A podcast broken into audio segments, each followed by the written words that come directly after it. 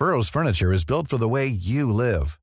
From ensuring easy assembly and disassembly to honoring highly requested new colors for their award-winning seating, they always have their customers in mind. Their modular seating is made out of durable materials to last and grow with you. And with Burrow, you always get fast, free shipping. Get up to 60% off during Burrow's Memorial Day sale at burrow.com slash ACAST. That's burrow.com slash ACAST. burrow.com slash ACAST. Inicia Heraldo Noticias de la tarde con Jesús Martín Mendoza. En Heraldo Radio.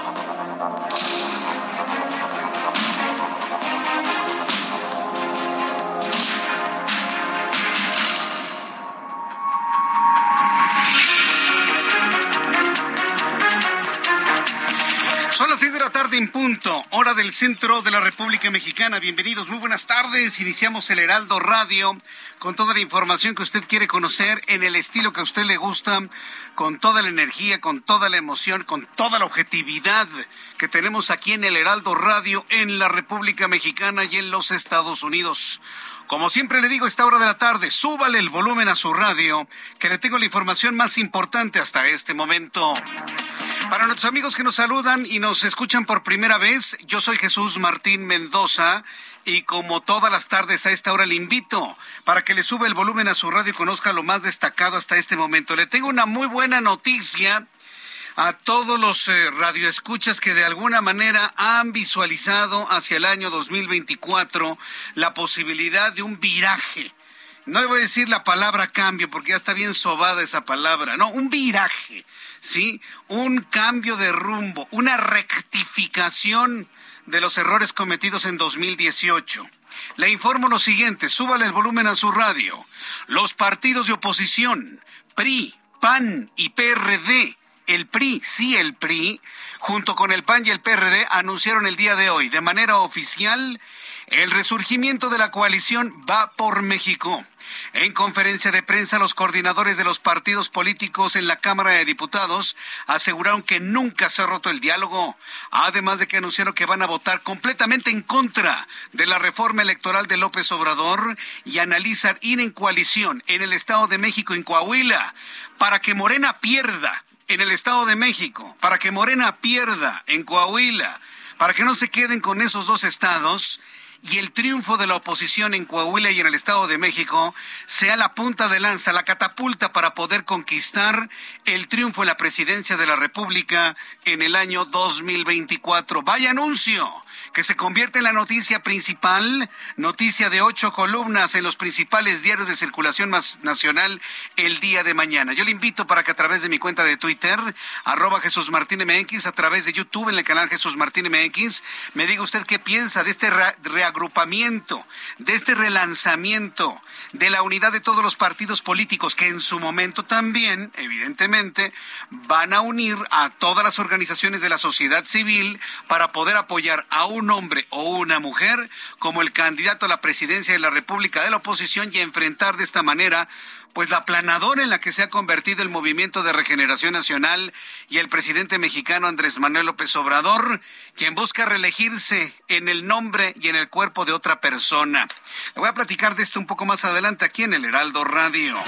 También le informo en este, en este resumen inicial que el presidente mexicano se llama Andrés Manuel López Obrador convocó a una marcha para el próximo domingo 27 de noviembre, que se conjuntará con el informe de gobierno que pensaba dar el 1 de diciembre. Lo va a adelantar al culminar la contramarcha. No puede Andrés Manuel López Obrador superar el éxito de la marcha del domingo. ¿Qué es lo que hubiese sido fácil? Pues ignorarla, hombre. Seguir trabajando, ignorarla y seguir adelante. Ah, no. Luchita de marchas y pretende, bueno, pues hacer una marcha mucho más numerosa el próximo domingo. Aquí el reto es, ¿lo harán sin camiones de acarreo? ¿Lo van a poder hacer sin billetitos de Sor Juanitas o de Diegos Riveras? ¿Lo van a poder hacer así?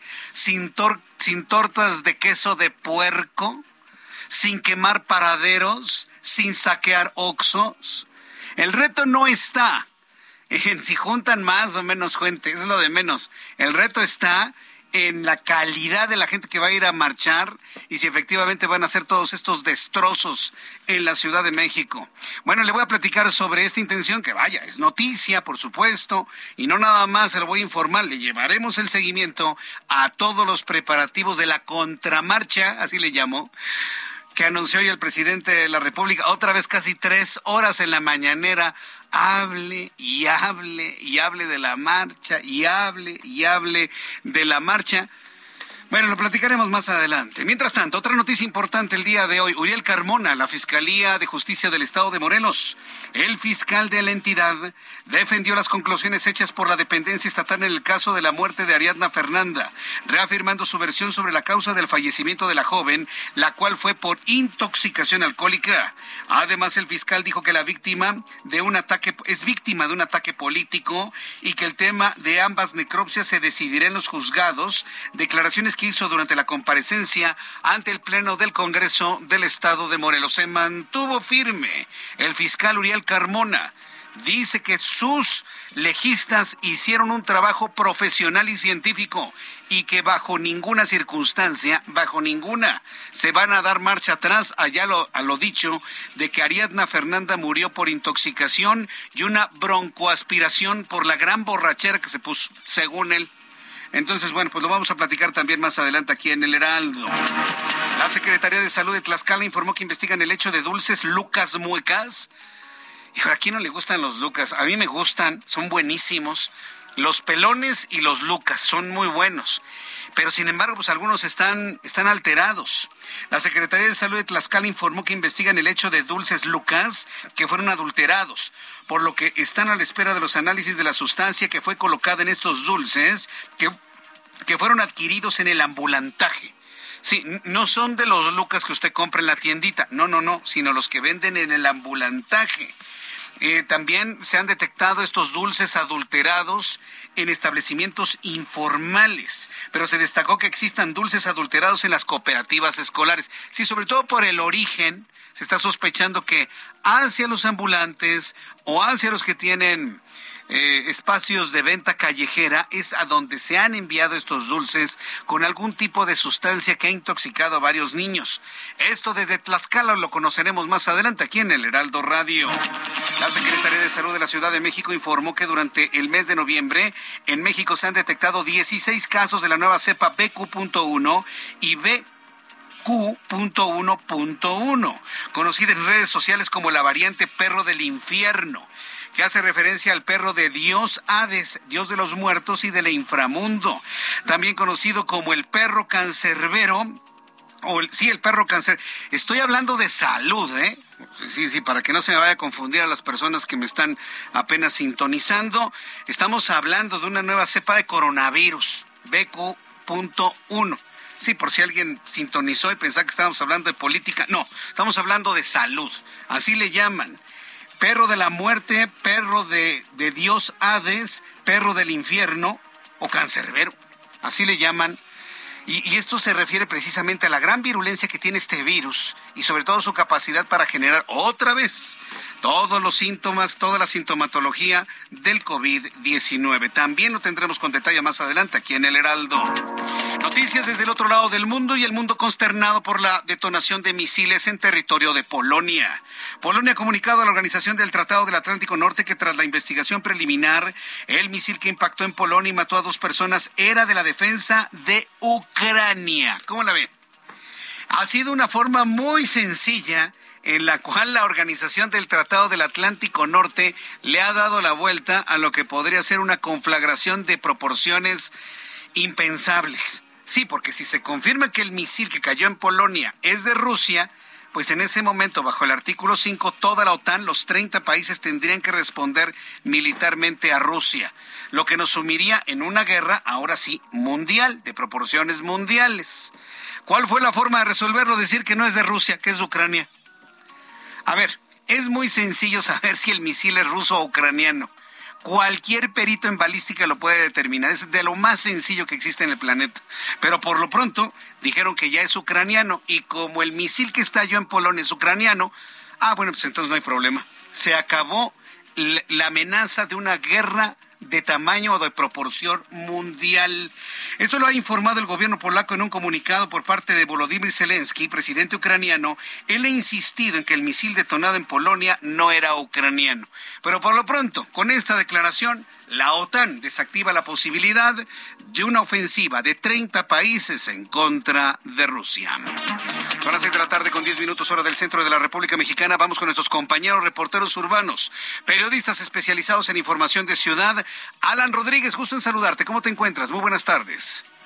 Jesús Martín, amigos, muy buenas tardes. Continúa el bloqueo de la vialidad en el cruce de Aquiles Cerdán y Avenida Tesosomoc por parte de comerciantes, esto en la alcaldía de Azcapotzalco. Ellos están solicitando que la alcaldía les permita instalarse en un bazar navideño, el cual estaría hasta el 6 de enero en esta zona de este crucero y por este motivo han afectado a la circulación desde hace cinco horas. Como alternativas viales tenemos el eje 3 Norte, que es la avenida Camarones, la Avenida de las Granjas y la Avenida 22 de Febrero. Cabe destacar, Jesús Martín, que ya un grupo de manifestantes se dirigieron hacia la sede de la alcaldía y en estos momentos están esperando respuesta por parte de las autoridades y determinado de este diálogo que obtengan, se estará determinando si se retiran o si permanece este bloqueo que ya lleva más de cinco horas. Eh, le recuerdo, es el cruce de Aquiles Cerdán y la avenida Tesosomo en la alcaldía de Capozalco. Bien, pues muchas gracias por la información, Alan Rodríguez. Continuamos al pendiente, buenas Continuamos al pendiente, al ratito regresaremos con él. Mario Miranda, ¿en qué parte del Valle de México te ubicamos? Muy buenas tardes. ¿Qué tal Jesús Martín? Buenas tardes. Nos encontramos en la avenida Santa Lucía, esto en la colonia Olivar del Conde de la alcaldía Álvaro Obregón, exactamente afuera de la secundaria 111, donde el día de ayer desapareció la menor de 12 años, Elizabeth Jiménez Hernández, al salir de la secundaria. Lo que hemos podido averiguar platicando con su mamá, la señora Rocío, lo, que nos comentó es que la menor Elizabeth salió alrededor de la 1.40 de la tarde en esta secundaria. A las 2 de la tarde abordó el transporte que la llevaría a su casa es un transporte particular que la llevaría a su casa y al momento pues no llegó, alrededor de las 3 de la tarde tenía que llegar y no llegó, por lo que se le hizo extraño, la señora se comunicó con el chofer del transporte público, del transporte, perdón, privado, quien le comentó que la joven no había abordado nunca la camioneta. Por este motivo, los padres fueron a levantar la denuncia a la Fiscalía General de Justicia, donde les mostraron unos videos y en uno de estos videos se aprecia que la joven se subió a la camioneta.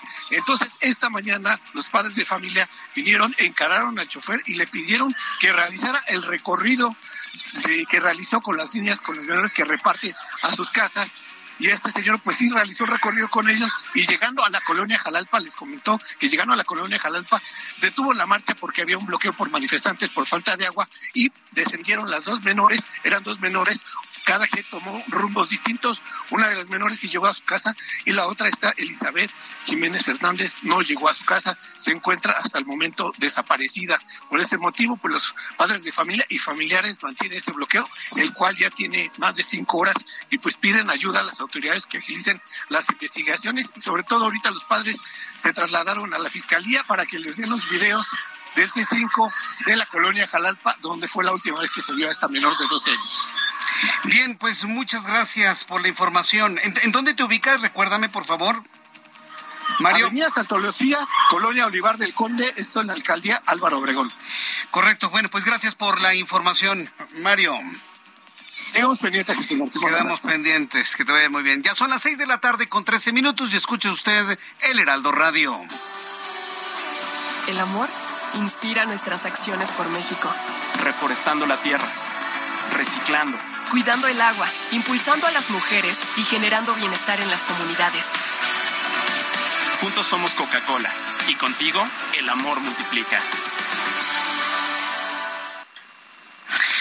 Bien, pues continuando con toda la información, 6 de la tarde con 14 minutos hora del centro de la República Mexicana, vamos a revisar lo que sucedía un día como hoy, 16 de noviembre, en México, el mundo y la historia. Abra Marriola. Amigos, esto es un día como hoy en la historia, 16 de noviembre. 1518. En Santiago de Cuba, el conquistador español Hernán Cortés se embarca hacia México. 1904. Estados Unidos compra a Panamá por 40 millones de dólares. De esos dólares, todos los derechos sobre el canal de Panamá. Año 2010. Se declara el flamenco como patrimonio inmaterial de la humanidad y por eso hoy es el Internacional del Flamenco. También es el Día Internacional del Patrimonio Mundial y es el Día Internacional para la Tolerancia. Amigos, esto fue un día como hoy en la historia. Muchas gracias. Gracias. Muchas gracias, Abraham Arreola.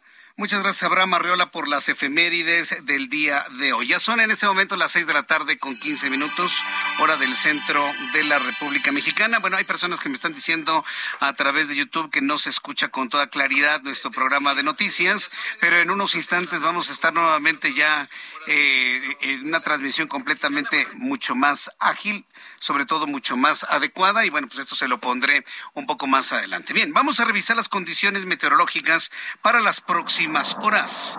El Servicio Meteorológico Nacional, que depende de la Comisión Nacional del Agua, pues nos informa sobre lo que habrá de acontecer en cuanto a pronóstico del tiempo para las siguientes. Por favor, súbale el volumen a su radio para que usted lo tenga completamente claro.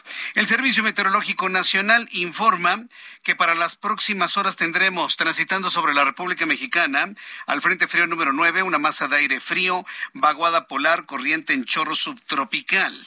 Según el pronóstico general, pronóstico del tiempo, se informa que el Frente Frío número 9 y su masa de aire frío van a originar lluvias puntuales muy fuertes en Veracruz, Tabasco, Chiapas, así como evento de norte en Tamaulipas, Veracruz, Istmo y Golfo de Tehuantepec.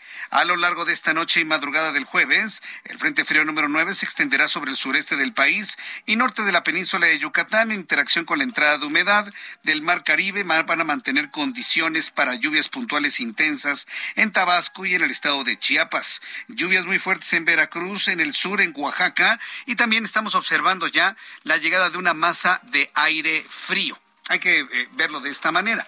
El aire frío estará provocando una caída importante de, nieve, de aguanieve en las próximas horas en el centro de la República Mexicana. Ya con estos elementos de la atmósfera, le doy a conocer el pronóstico del tiempo para las siguientes ciudades. Mucha atención, por favor, suba el volumen a su radio para las personas que nos están escuchando en otras ubicaciones de la República Mexicana. Entonces, eh, parece que ya tenemos ya nuestra transmisión completamente normalizada en YouTube. Bueno, el pronóstico del tiempo es el siguiente. Para nuestros amigos que nos están escuchando en la ciudad de Oaxaca, Qué gusto saludar a nuestros amigos en Oaxaca. Está cayendo la noche, 21 grados en este momento, la temperatura mínima 11 grados, la máxima 27 para el día de mañana. En Cancún, Quintana Roo, mínima 25, máxima 30, 27 en este momento. Mucho frío en Amecameca, que por cierto eh, va a empezar a va a empezar a incrementarse de manera considerable todo el tránsito hacia Mecameca porque en los próximos fines de semana está por abrir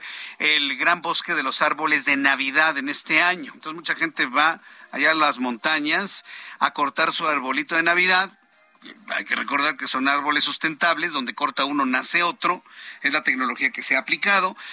Así que bueno, pues hace mucho frío si va para allá. Recuerde que abrigarse muy bien. San José del Cabo, 24 grados, mínima 20, máxima 27. En Culiacán, Sinaloa. Mínima 15, máxima 29, 26 en este momento. Amigos que nos escuchan en Guadalajara, Jalisco, mínima 11, máxima 28, 24 en este momento. Cae un atardecer espectacular en Monterrey, mínima 7, máxima 14, 11 en este momento. Y aquí en la capital de la República tenemos una temperatura de confort con 21 grados. La mínima mañana al amanecer 9 grados. Abrigue muy bien a sus hijos si van mañana a la escuela. Y la temperatura máxima para el día de mañana 24 grados Celsius.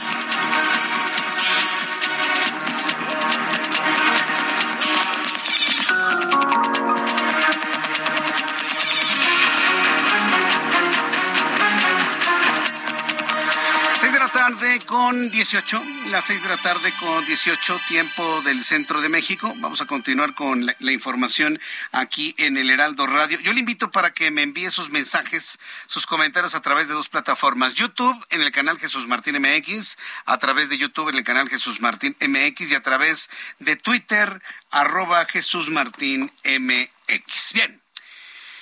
El presidente de la República, Andrés Manuel López Obrador, hay que decirlo como es finalmente, y esto no significa ningún ataque, ni mucho menos, no, no, no, para que se entienda de una vez por todas, no ha podido superar el impacto que le generó la marcha del pasado domingo.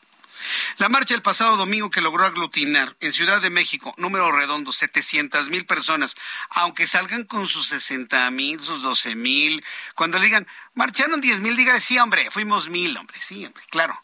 Usted y yo sabemos que la cantidad de personas que marchamos el, pasado domingo ascendió en números redondos a 700 mil, más las marchas en otras 62 ciudades de México y del mundo, porque de eso no habla el presidente, estamos hablando de poco más de un millón de personas. Si lo vemos a la luz de los votos del padrón electoral, pues evidentemente nunca van a ser los 92 millones que estamos en el padrón, ni mucho menos los 62 millones, 62 millones que no votamos por López Obrador. tampoco, eso, eso, me queda completamente claro. Pero juntar sin tortas de aguacate, sin billetes de 500 pesos, sin acarreos con camiones, sin amenazas a despidos.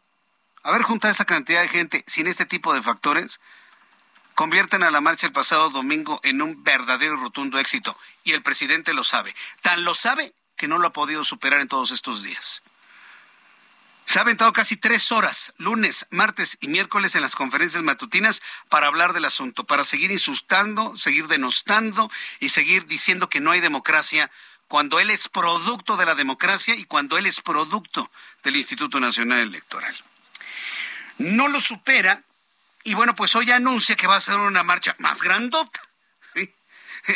esa es la respuesta del presidente. En lugar de que la respuesta sea, entiendo su preocupación, haremos los cambios necesarios sin afectar nuestra democracia, punto y otra cosa.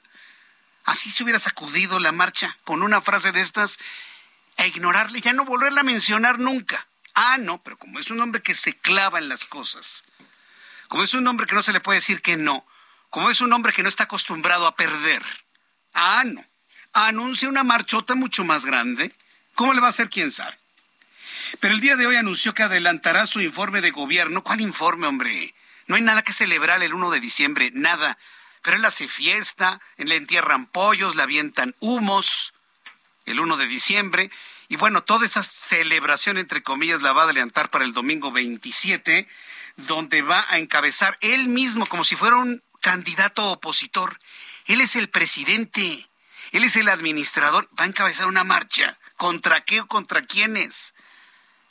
¿Contra el sector de la sociedad más productivo y que paga más impuestos en el país? ¿Contra ellos? ¿Contra nosotros? Bueno, dice que va a encabezar una contramarcha que va a ir del Ángel al Zócalo de la capital. Noemí Gutiérrez, reportera del Heraldo Media Group. Gusto en saludarte. Muy buenas tardes. Jesús Martín, muy buenas tardes. Pues el anuncio lo hizo el presidente Andrés Manuel López Obrador en la conferencia de prensa matutina y es que ya no dará el mensaje por los cuatro años de su gobierno el primero de diciembre. Lo tenía planeado para este jueves a las cinco de la tarde en el Zócalo. Ahora marchará el domingo 27 de noviembre del Ángel de la Independencia al Zócalo. Rechazó que sea una muestra que no es una muestra del músculo que tiene la cuarta transformación y pues dijo que el pueblo le pidió la movilización y quiere participar. Y bueno, esta marcha que está anunciando el presidente es después de esta movilización, como bien comentabas, después de que se, la que se realizó el 13 de noviembre en defensa del INE, del INE. Pero escuchemos qué fue lo que dijo esta mañana el presidente en el Salón Tesorería. La gente quiere que marchemos el 27, un domingo, porque me plantearon, ¿por qué el Zócalo el jueves decía laboral? Queremos ir muchos. Entonces va a haber una marcha, la voy a encabezar, del Ángel de la Independencia al Zócalo. No, es que íbamos a hacer de todas maneras el informe, pero ayuda la marcha. Además, ya me estoy hamburguesando mucho. Bueno, y comentarte que el presidente argumentó pues que tiene que gobernar obedeciendo y pues el pueblo le está pidiendo esta marcha. Dijo que será a las nueve de la mañana para que no les pegue mucho el sol y que también dijo que con esta marcha va a comprobar si la gente está contenta con la cuarta transformación, ya que dijo es un movimiento que están apoyando millones y no es un movimiento de un solo hombre. Y después de este anuncio que hizo el presidente en la mañanera, pues en cascada se fueron secretarios de Estado, la jefa de gobierno y otros dirigentes de Morena que comenzaron a invitar a la gente para que participe en la marcha de este domingo. Jesús Martín, la información que te tengo. Vaya, pues esa fue, dice que se está hamburguesando, así dijo. Sí, fue lo que comentó el presidente. Dijo que también, bueno, él ha dicho que el Zócalo es la plaza preferida, la que siempre ha llenado, y pues bueno, ahora va a regresar marchando desde el Ángel de la Independencia. Correcto. Muchas gracias por la información. Muchas gracias, Noemí. Buenas tardes. Le estoy presentando a través de mi cuenta de Twitter, arroba Jesús Martín MX. Le invito para que participe en este ejercicio. ¿Tú le pediste a López Obrador marchar como respuesta a la marcha rosa del pasado domingo? Así de rápido. ¿Tú le pediste a López Obrador marchar como respuesta a la marcha rosa del pasado domingo? No lo pedí, 100% de quienes participan. Sí lo pedí, nadie, no me importa nadie. Le invito para que entre a mi cuenta de Twitter, arroba Jesús Martín MX.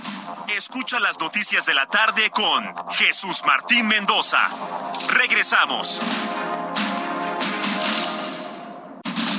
Continúa Heraldo Noticias de la tarde con Jesús Martín Mendoza.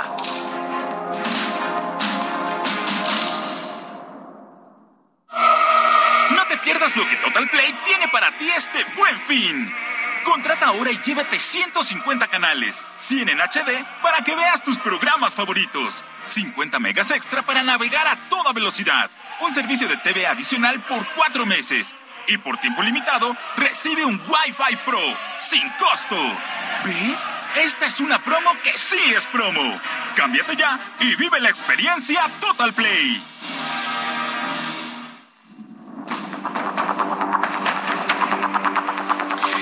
Son las 6 de la tarde con 31 minutos, hora del centro de la República Mexicana, 6:31 tiempo del centro de México. Escucha usted el Heraldo Radio. Yo soy Jesús Martín Mendoza con toda la información más importante hasta este momento. Bueno, quiero informarle que ya para redondear este tema de las elecciones, de la reforma electoral y de todo lo que dijo hoy el presidente, que va a ser su marcha, y demás. Estoy leyendo todos sus comentarios a través de YouTube en el canal Jesús Martín MX. Sí, yo, mire, yo lo sé, yo lo sé, pero e, e, es, lo con lo que nos toca coexistir y convivir. ¿sí? Entonces, ¿qué es lo que tenemos que hacer? Tenemos que hacer dos cosas muy concretas, usted y yo. Uno, seguir muy pendientes como ciudadanos de que no nos deshagan a nuestro árbitro electoral. Punto número uno. Y dos, que me parece que es lo más importante, sí, porque finalmente el que no se deshaga nuestro instituto electoral va a depender en gran medida, o en al 100% de los legisladores, creo que ya están suficientemente sensibilizados para votar en contra de ese bodrio de propuesta que anula un instituto electoral que ha sido ejemplo en todo el mundo. Eh, y dos, que me parece que es muy importante que está en nuestras manos, salir a votar, señores. A ver, yo sí le quiero decir a todos mis amigos que marcharon el pasado domingo. Y los que me estén escuchando que marcharon y que entregaron su domingo y que estuvieron dispuestos a vestirse de blanco y rosa y que hicieron sus pancartas y que marcharon y que protestaron y que levantaron su puño derecho. ¿Sí? Que no importa si eran rubios de ojos azules, porque siguen algunos integrantes de Morena con ese, con ese discurso tan anquilosado es que eran puros blancos, rubios, de ojos azules. Somos mexicanos, punto. Se acabó, somos mexicanos.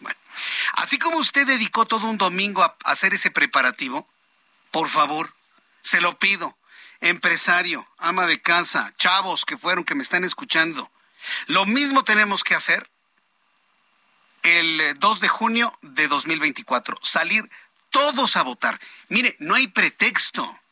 Si usted tiene viajes, si usted tiene compromisos familiares, créamelo, vale la pena posponerlos para que en junio de 2024 todos salgamos a votar, todos. Que no me salgan con que, ay, votó el 45% y los otros, pues no pudieron. No, no, no, no, no. Todos tenemos que salir, tenemos que juntar por lo menos el 80%, por lo menos, de participantes. Entonces, el siguiente llamado que estamos haciendo y que vamos a hacer de manera profusa, no es otra cosa más que hacer un llamado al ejercicio total y absoluto de la democracia, cuál es ir a votar. Así como esos millones de personas salieron el domingo pasado, bueno, esos mismos millones y más, todos a votar. Nos vamos a tardar menos tiempo saliendo a votar que el tiempo que invertimos en la marcha del pasado domingo. Así se lo pongo. Entonces yo le voy a pedir a usted, por favor, que empiece usted a comentar eso. Para quienes me escuchen en Coahuila, salir a votar el año que entra. para quienes nos escuchan en el Estado de México, salir a votar, pero así en masa.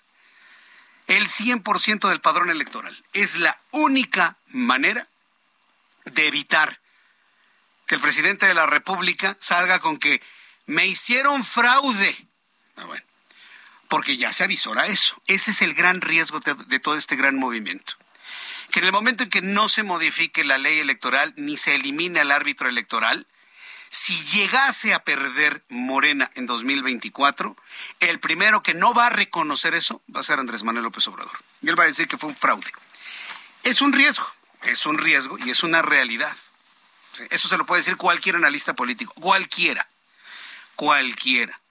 Entonces tenemos ese... ¿Cómo se puede disminuir ese riesgo? Mostrarle, oye, mira, compadre, votó el 90% del padrón. Y si pudimos hacer la marcha del pasado domingo, podemos todos salir a votar. Ya el día de hoy, péguese eso en su cabeza, programe eso en su cabeza, por favor, téngalo ya como un compromiso inamovible para el próximo mes de junio del año 2024. Esta noticia le va a dar cierta esperanza, ¿no? De que no nada más el respaldo a eso está dentro de México, también está desde afuera. El gobierno de los Estados Unidos, encabezado por el presidente Joe Biden, informó que están atentos de las marchas ocurridas el domingo pasado en contra del presidente Andrés Manuel López Obrador y en contra de su propuesta de reforma al árbitro electoral. Joe Biden aseguró que están a favor de quién? Pues del INE. Sí, señor. Joe Biden ha declarado que están a favor de las instituciones electorales independientes de México en la primera reacción del gobierno de los Estados Unidos, el Departamento de la Unión Americana dijo hoy que las instituciones electorales no partidistas, se refiere al INE, son clave para garantizar la democracia en México. Vedant Patel, vocero de la Casa Blanca, agregó que las instituciones electorales no partidistas, entre paréntesis el INE, en particular aseguran que todas las voces sean escuchadas y son fundamentales en los procesos democráticos. ¿Qué le parece? Ya hay una advertencia, ya hay una declaración clara y concreta del gobierno de los Estados Unidos. ¿O qué? ¿También les va a decir López Obrador a Biden que es un fifí y un cretino? ¿También?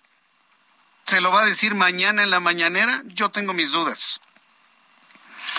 Pero por lo pronto ya la Casa Blanca ha declarado que apoyan a las instituciones no partidistas independientes como clave en la conformación de la democracia mexicana. Creo que ha quedado clarísimo. Es la posición de nuestro principal socio comercial, los Estados Unidos. Yo le invito para que me dé su opinión a través de Twitter, arroba Jesús MX, a través de YouTube en el canal Jesús Martín MX y además le estoy invitando a que participe usted en un ejercicio que estamos realizando a esta hora de la tarde a propósito de lo que escuchamos en el audio del presidente mexicano. Le estoy preguntando en Twitter, ¿tú le pediste a López Obrador marchar como respuesta a la marcha rosa del pasado domingo? Tú le pediste, porque dice, el pueblo me está pidiendo que marchemos. Ah, bueno, ok. Yo le estoy preguntando a quienes nos escuchan, ¿usted se lo pidió? Porque yo no conozco a uno solo, ¿eh? Yo, Jesús Martín, no conozco un solo mexicano que me diga, le estoy pidiendo a mi presidente que, que marchemos. No conozco a alguno. ¿Usted conoce alguno? Yo no conozco a nadie. Por eso entonces mejor lo subo a Twitter para preguntarlo así de manera masiva y conocer quiénes lo han hecho. Hasta el momento el número de personas que han participado en nuestras formas de consulta me dice el 87% que no lo pidió, el 10% me dice que no le importa si marcha o no marcha, y el 3% de las personas que, que, han participado me dicen que sí, que le han pedido al presidente marchar el próximo domingo 27 de noviembre. Le invito para que participe en mi cuenta de Twitter, arroba Jesús Martín MX. Y mientras usted está votando, vamos a revisar otro tema muy importante el día de hoy. Siguen todas estas declaraciones y una comparecencia de Uriel Carmona, quien es el fiscal del estado de Morelos, ante el Congreso de esa entidad. Uriel Carmona, fiscal general de Morelos, aseguró ser víctima de un ataque político tras las acusaciones por parte de la jefa de gobierno Claudia Sheinbaum por señalarlo de encubrir al presunto feminicida de Ariadna Fernanda, defendiendo las conclusiones de la Fiscalía de Morelos. Es decir, Uriel Carmona defendió las conclusiones de todos los legistas de la Fiscalía de Morelos sobre la causa del fallecimiento de Ariadna, el cual fue intoxicación alcohólica. Lo volvió a señalar. Uriel Carmona afirmó que durante la comparecencia en el Pleno de la Cámara de Diputados, donde también advirtió que el tema de las discrepancias de la necropsia lo van a decidir los juzgados. Vamos a entrar en comunicación en estos momentos con Guadalupe Flores. Ella es nuestra corresponsal en Cuernavaca, Morelos, quien nos tiene más detalles de la comparecencia del fiscal de Morelos, Uriel Carmona. Adelante, Guadalupe Flores, muy buenas tardes. Hola, ¿qué tal? Solo con gusto la auditorio. Así es, eh, pues prácticamente en su comparecencia en el pleno del Congreso del Estado, pues el fiscal de Morelos, Uriel Carmona Gándara, aseguró que el trabajo de la Fiscalía General del Estado pues es implacable y, dijo que pues eh, el caso de Ariadna Fernanda pues eh, señala que le corresponde a la Fiscalía General de la Ciudad de México esto porque dice si es o no un delito de feminicidio eh, porque la joven perdió la vida en la Ciudad de México y expresó aquí nada más vinieron a tirar el cuerpo. Eh, una vez más, pues el fiscal general aprovechó este escenario para pues defenderse de y defender a la institución, sostuvo que hay incluso un ataque político en su contra, eh, también eh, señala que no le corresponde a él juzgar, criticar o descalificar el trabajo de la Fiscalía de la Ciudad de México. Ya no habló de que pues la necropsia que realizaron el servicio eh, forense, médico forense de la Fiscalía del Estado de en el sentido de que pues eh, el trabajo pues señalaba que la muerte de esta joven había sido por una broncoaspiración a causa de una ingesta de alcohol. Simplemente dijo que él no va a juzgar y criticar y descalificar a la Fiscalía de la Ciudad de México. También eh, pues lo que dijo eh, Uriel Carmona esta mañana que, que la jefa de gobierno Claudia Sheinbaum sobre estas acusaciones de que él presuntamente pues es eh, protege o encubrió al presunto homicida de esta joven de 17 años eh, dijo tiene tintes políticos incluso en su intervención dijo no tengo por qué estar ahorita aquí por un señalamiento que hicieron en otro estado de la República de un trabajo bien hecho también, eh, eh, pues esta comparecencia se desarrolló eh, después de las, con una hora de retraso, después de las 11 del día de este miércoles, y prácticamente el salón de plenos estaba inundado de trabajadores de la Fiscalía General del Estado, con cada intervención del fiscal aplaudían. En tanto, las víctimas de la violencia, los desaparecidos, colectivos de grupos desaparecidos estaban afuera del recinto legislativo porque no se les permitió la entrada, porque no cabía un solo alfiler adentro del Congreso de Morelos. Y también el fiscal del Estado pues eh, señaló que es lamentable que este tema se haya ido o trascendido, dice, al campo de eh, lo político. Por eso echamos falta lo fiscal.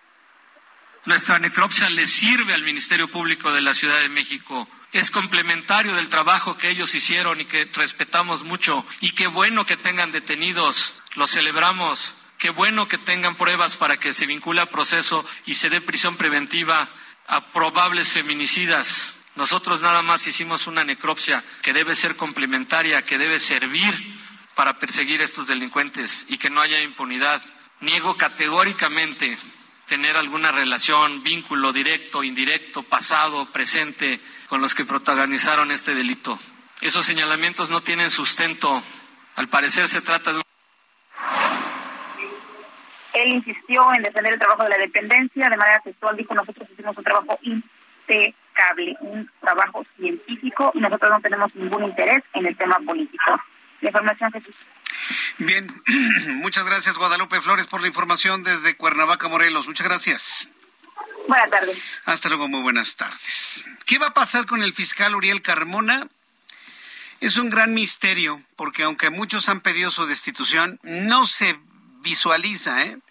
que Uriel Carmona salga de la Fiscalía de Justicia del Estado de Morelos. Entonces, bueno, pues vamos a seguir viendo este choque político, porque es un choque político entre el gobierno de la Ciudad de México y la Fiscalía y la Fiscalía del Estado de Morelos, que no es otra cosa más que pues el pasado, ¿no? El recuerdo de la anterior administración, la de Graco Ramírez García Abreu el exgobernador del estado de Morelos. Pero bueno, vamos a estar muy atentos. Ellos siguen las investigaciones sobre este asunto y por supuesto a la espera de que la Fiscalía General de la República dé el primer señalamiento o la primera declaratoria para iniciar las investigaciones ya como le han sido instruida para determinar cuál de las dos fiscalías finalmente tiene la razón y las verdaderas causas de la muerte de Ariadna Fernanda que salió muerta de un departamento de la colonia Roma en brazos de este hombre, Rautel. Se señala así porque se le vio en un video. No se dieron cuenta que lo estaba grabando cámaras de vigilancia dentro del estacionamiento. Nada más para que se dé usted una idea. Bueno, son las seis con cuarenta y cuatro, las seis de la tarde con cuarenta y cuatro minutos. Otro tema. Pues está muy doloroso lo ocurrido en el colegio Williams, con la muerte del niño Abner de seis años que murió ahogado en la alberca. Estaba recordando precisamente el día de hoy para quienes tenemos buena memoria y tenemos ya muchos años en los medios de comunicación, en agosto de 2001, fíjense la, la cantidad de años, estoy hablando de 11 años, agosto, septiembre, octubre, noviembre, hace 11 años y tres meses ocurrió algo similar en la fosa de clavados Fernando Márquez de la alberca olímpica Juan de la Barrera. Ahí en la fosa de clavados del Juan de la Barrera se murió un niño ahogado también. Nueve años de edad tenía acudí a un curso de verano. Me acuerdo de esa nota, la dimos a conocer en, el programa de noticias que conducía en ese entonces, que se llamaba Desde el Centro de la Noticia. Fue un impacto tremendo. Corrieron al director deportivo del, Juan de la Barrera en ese entonces. Fue todo un escandalazo. Lo que ocurrió en el Colegio Williams es algo similar a lo que ocurrió en la, en la alberca olímpica. Negligencia, falta de atención y, e intento de ocultamiento de las cosas. Ha sido tan grave esto y la petición de los padres de familia y padres de familia y los padres del niño Abner de clausurar de manera definitiva el colegio Williams, que el gobierno de la Ciudad de México ha hecho un anuncio que seguramente le va a preocupar a muchas escuelas particulares. Hay muchas escuelas particulares que tienen albercas y, y no precisamente para el solaz, sino las tienen como una alternativa de ejercicio muy completo. Nadar es un ejercicio muy completo cuando se hace de manera correcta y completamente segura. Bueno, pues tras el caso del pequeño Abner, quien falleció durante la clase de natación en el colegio Williams, el gobierno de la Ciudad de México informó que ha iniciado ya una revisión de lineamientos para la operación de albercas y un censo de las mismas para mantener supervisión y evitar futuros accidentes. Albercas en general. Juan de la Barrera, gimnasios, eh, colegios, donde hay una alberca se van a revisar todos los lineamientos. Claro, albercas públicas, no se van a meter a su casa si usted tiene una alberca, pero albercas públicas que den el servicio de natación. Por ejemplo, los deportivos Nelson Vargas que tienen albercas seguramente también las van a revisar. La jefa de gobierno Claudia Sheinbaum reveló que se reunió con la Autoridad Educativa Federal de la Ciudad de México y otras áreas de gobierno capitalino para revisar la normatividad de la operación de las albercas en la Ciudad de México. Esto dijo la jefa de gobierno.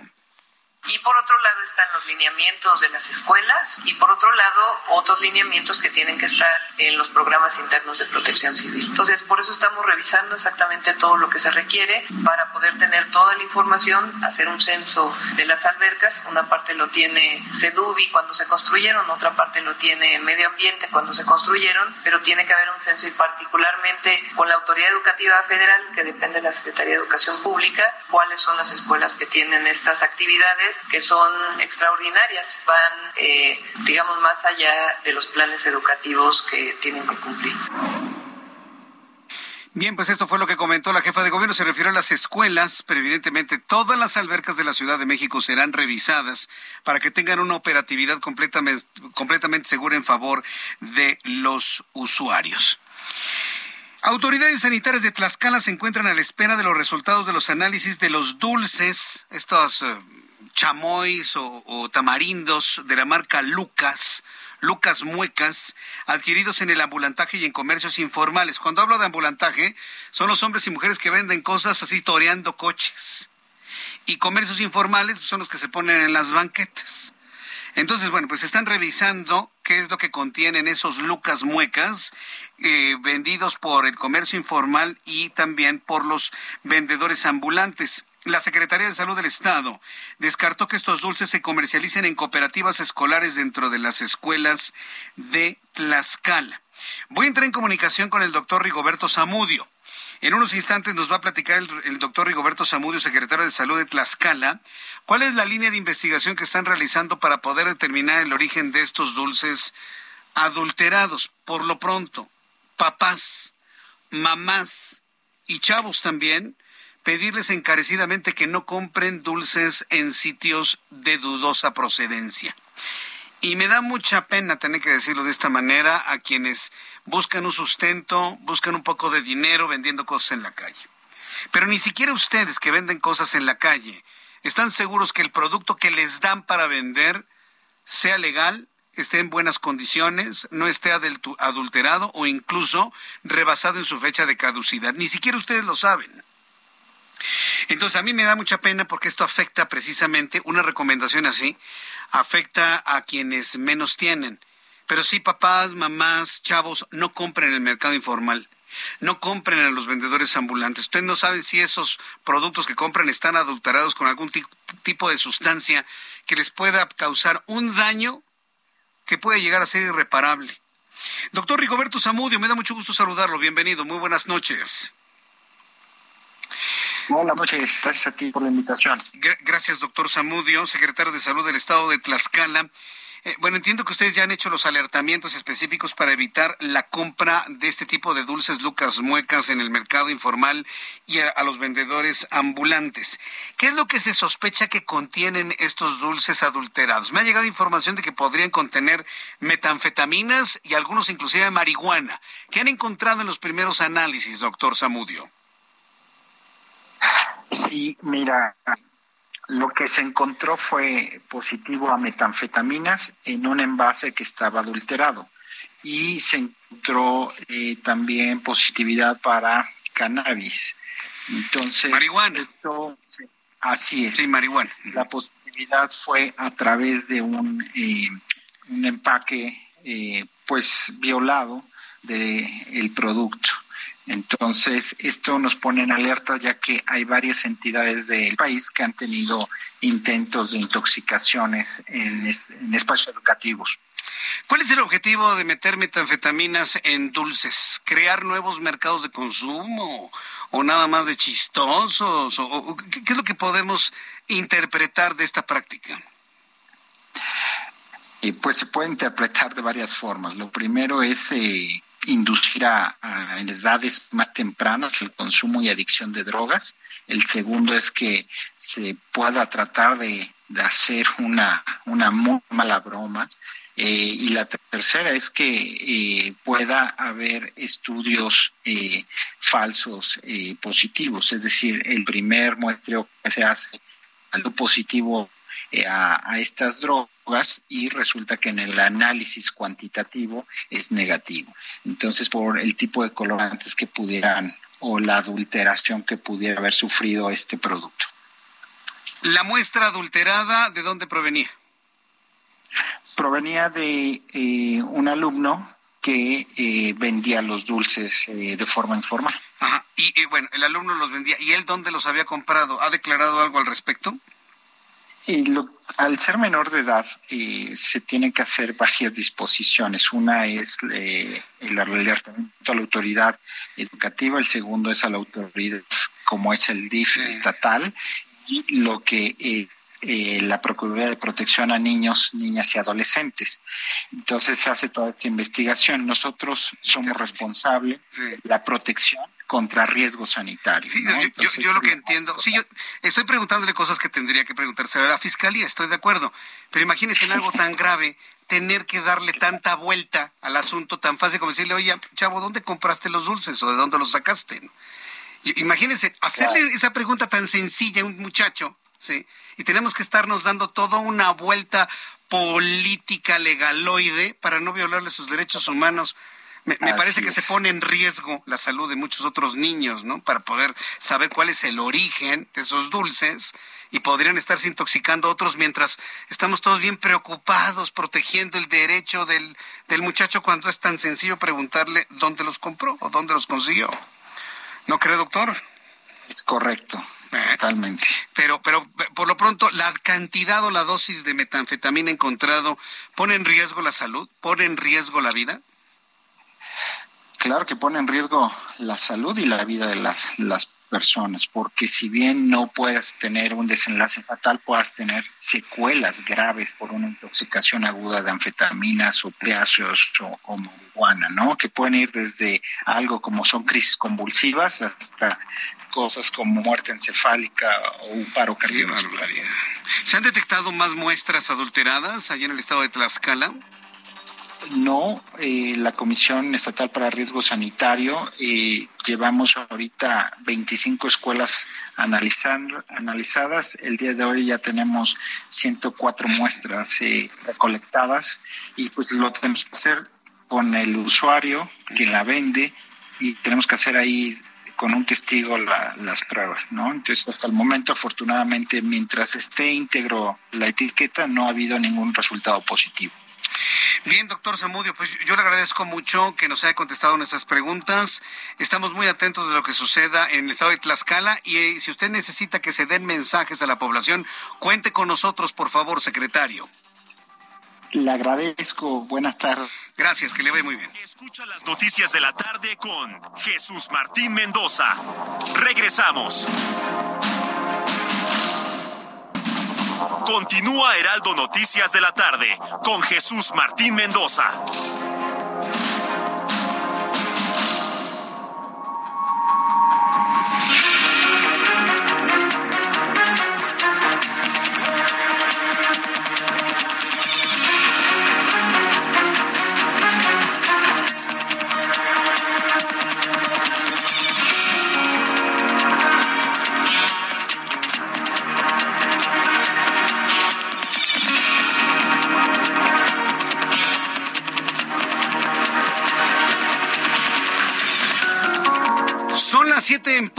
Las 19 horas en punto hora del centro de la República Mexicana, le presento un resumen con las noticias más importantes en el Heraldo Radio.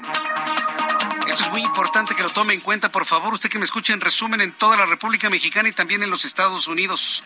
Ante los reportes de precios excesivos en distintos restaurantes de la Ciudad de México, especialmente en terrazas del Zócalo, la Procuraduría Federal del Consumidor, la Cámara Nacional de la Industria de Restaurantes y Alimentos Condimentados y la Ciudad de México firmaron un convenio para investigar, prevenir y sancionar a los restaurantes que caigan en abusos para sus comensales.